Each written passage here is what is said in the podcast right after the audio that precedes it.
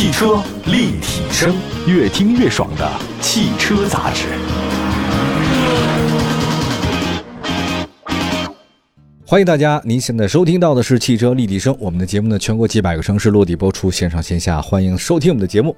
呃，买辆 MPV 带着大家一起出去玩儿，我觉得很多私人用户有这样的需求。我们立体声的一位听众啊，叫落叶知秋，近期呢在我们后台留言啊，询问说家用 MPV 这事儿，预算呢是十到十五万之间，给了三个备选车型啊，分别是上汽大通 G50、广汽传祺 M6 和上汽通用的五菱凯捷。今天这期节目的话，就聊聊家用 MPV 的事情。当然，我还是觉得啊，话说回来，说一千道一万，您真想带着家人朋友出去玩，有没有 MPV 不重要，有这个心，什么车都行。当然没车也行，有车更好。首先说广汽传祺 M6，在家用 MPV 的阵营里面，广汽传祺 M6 业绩是相当出色的。我看了一下他们这个统计数据啊，二零二二年总交强险数呢是三万八千三百四十辆，比二零二一年下跌百分之十八。但已经是月销超过三千了，我就说啊，咱们是不能跟这个轿车和 SUV 比的，因为你对一个家用 MPV 来讲，这个成绩很好了。而且在去年的十二月十六号，二零二三款传祺 M6 Pro 正式上市，一共推出五款车型，价格区间十一万九千八到十五万九千八。我们来看外观方面，二零二三款传祺 M6 Pro 与老款车型变化不大，展风翼主题外观，大尺寸前格栅跟两侧大灯一体。前格栅向下延伸到车头，有了分层的效果。主要是这车太大了，您不这么设计不行啊。车身侧面是多直线，只有一条腰线。车顶是悬浮式，还加入了镀铬的侧裙。不过我有点意外的是呢，这是一款 MPV 啊，对吧？但是传祺 M6 Pro 它没有采用那个侧滑门设计啊，我真搞不懂这是为什么。按说不应该啊，不太懂。车尾呢是贯穿式的尾灯，排气口是隐藏式的设计。传祺 M6 Pro 的长。四米七九，宽一米八三，高呢一米七六，轴距是两米八一。内饰方面，二零二三款的传祺 M6 Pro 采用棕色加黑色的配色，整个中控台布局规整，采用当前比较流行的双联屏的设计。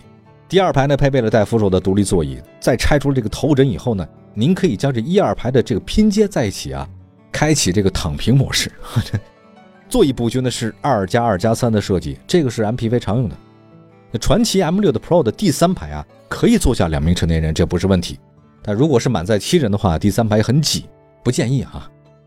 动力方面，二零二三款的传祺 M6 Pro 搭载第三代一点五 T GDI 发动机，最大功率一百三十千瓦，最大扭矩两百七十牛米，配七速湿式双离合变速箱。官方数据零百加速是九点四秒。别忘了这是 MPV，很正常啊。WLTC 的综合油耗是七点二二升，肯定比这高。底盘结构方面，前麦弗逊独立，后扭力梁是非独立，这个嘛大家都懂哈。日常代步完全够用了这种，但如果说您对舒适性和操控性有要求的话呢，其实很难。这扭力梁是非独立悬架，这车也就十多万，对你不能要求十多万的车干三十万的事儿，这不行。二零二三款的传祺 M6 Pro 呢，一共是五款车型，十一万九千八的精英版，这个首先被我们排除了，您不能买，因为安全配置太低，只有两个气囊。十五万九千八的尊贵版比十四万九千八的尊荣版高一万。配置呢也多多了全液晶仪表盘啊，什么车联网啊，手机 APP 也都有，只是在安全性配置方面也没提升，同样我们也不建议买。十二万九千八的豪华版，这个是我们建议选择的，因为配置够用，价格优势啊，对吧？它没到十四，没到十五，它十二万九啊。如果说您加上 L 二级的这种智能驾驶辅助包就更好了，当然。您对舒适性要求有的话呢，十四万九千八的尊荣版您也值得买，十三万九千八的尊享版其实比较尴尬啊。我们说一下吧，你多一万，只多了一个全景影像、全景天窗、前排座椅加热，没必要，对吧？完全没必要。除了这个传奇，我们接下来说说上汽大通 MAXUS 吧，G50 Plus，跟传奇一样啊，上汽大通 G50 也是一个大空间、低价格，都是它的卖点。在二零二二年八月底的成都车展上，现款 J50 Plus 正式上市，售价区间十一万八千八到十四万九千八。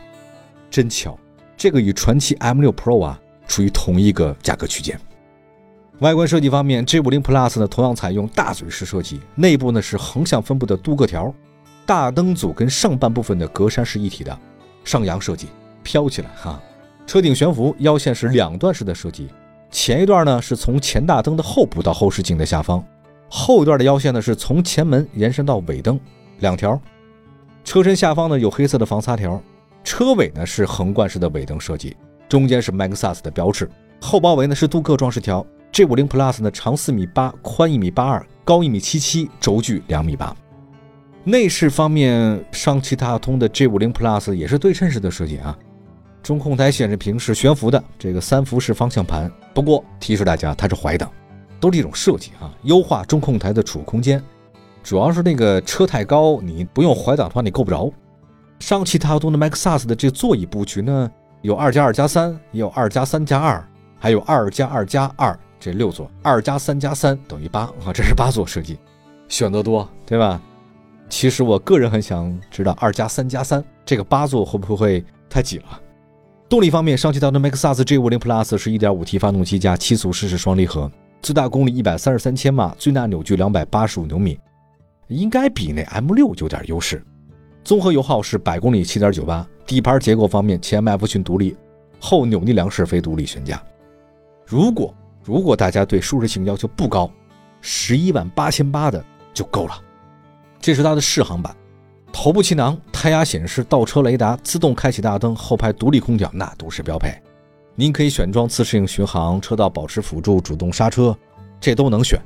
当然，如果您喜欢舒适性的，其他三款高配值得选择。那好，我们就比较一下吧，趁热打铁。其实，在配置水平方面，大通 G50 Plus 比传祺 M6 Pro 高。我们就选择他们的顶配吧，啊，都是顶配来比。G50 Plus 多出了并线辅助、开门预警、倒车车侧预警、电动感应后备箱。那传祺 M6 Pro 的优势是什么呢？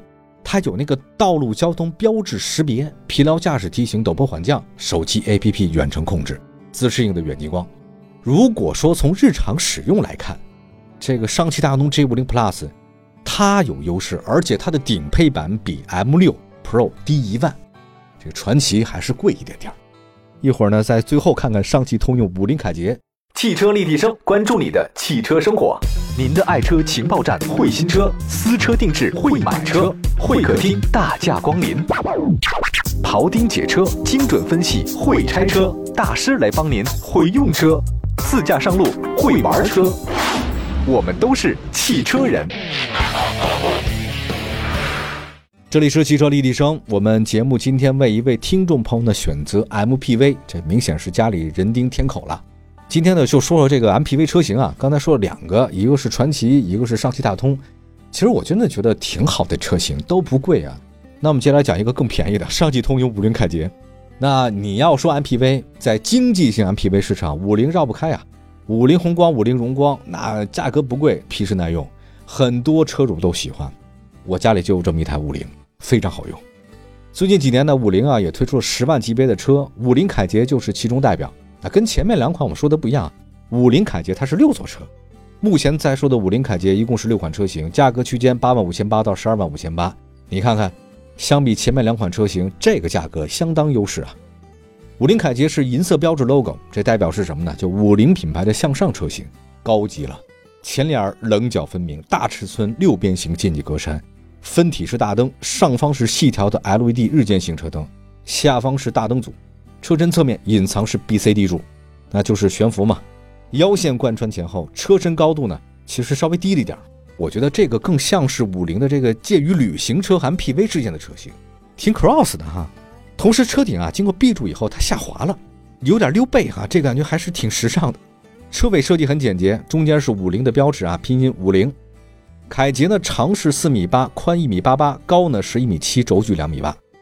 内饰方面，五菱凯捷是大量直线，中控台悬浮式两辐式方向盘，这很特别。挡把和空调区呢是简洁风格，座椅布局是二加二加二的布局六，啊，不仅有扶手，还有腿托呢。我觉得这个在同价位车型上真不多见。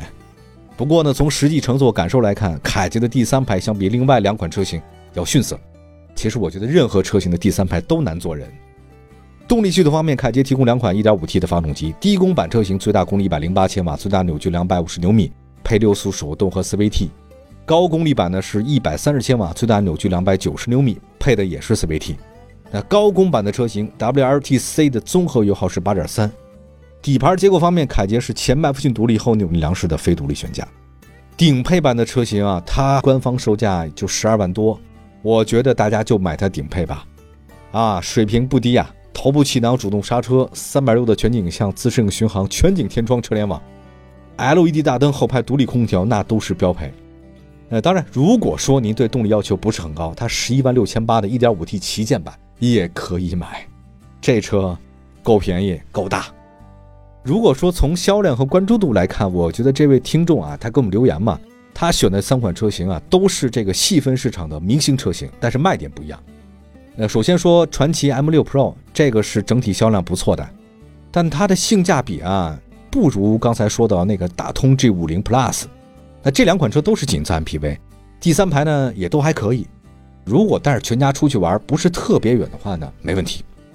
那五菱凯捷的优势是什么？就五菱的口碑好啊，同时凯捷第二排太舒服了，第三排它确实不如前两款车，那只是它六座设计嘛。